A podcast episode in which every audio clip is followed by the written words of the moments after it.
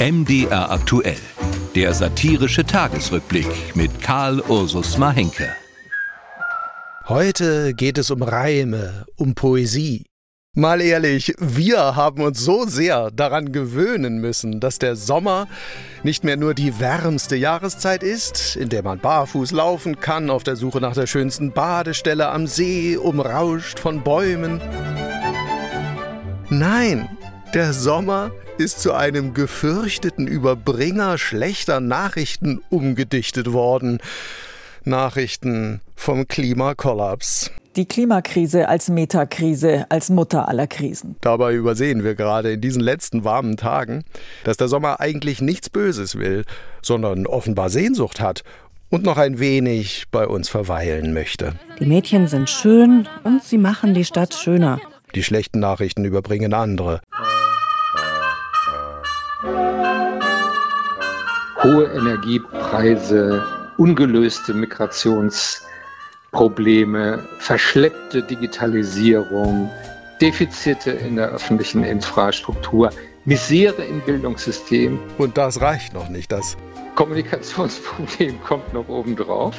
Meine Herren. Also momentan wird viel heiße Luft geredet. Da fragt man sich, wo ist der Kanzler in dieser Situation? Dazu ist so viel überliefert. Er war heute Morgen ganz gut gelaunt. Und er kann sprechen. Ich finde, dass ich sehr gefühlvoll spreche. Jedenfalls ist mein Herz immer dabei. Wie schön ist das denn? Deine wahren Ziele kennt nur dein Herz. Hier regiert jemand mit klopfendem Herzen. Wir werden hämmern und klopfen, aber mit Schalldämpfer.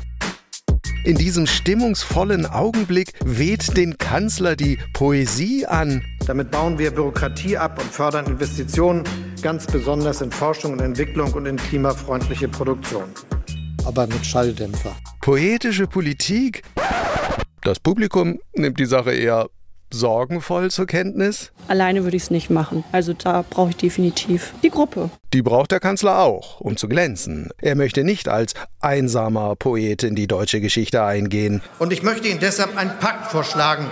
Sagen wir einen Deutschlandpakt. Hier steigert sich Scholz zu einer seiner strahlenden Wortfindungen. Super, super, kann ich nur sagen, super. Kurz mal gucken, wir hatten bereits Transformationsgesellschaft, Zeitenwende, Unterhaken, Deutschlandtempo. Also dann kommt jetzt noch der Deutschlandpakt dazu. Vielleicht noch ein bisschen was mit Europa?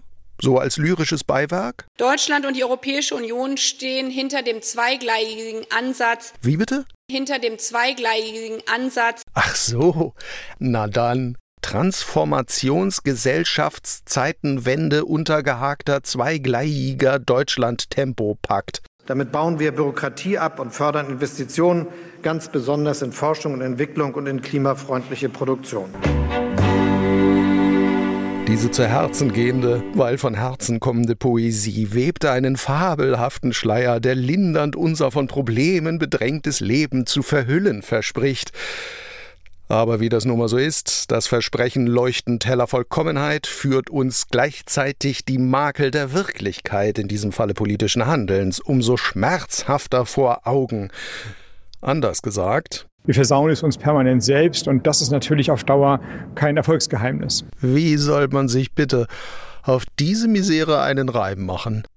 Da mal drüber nachdenken.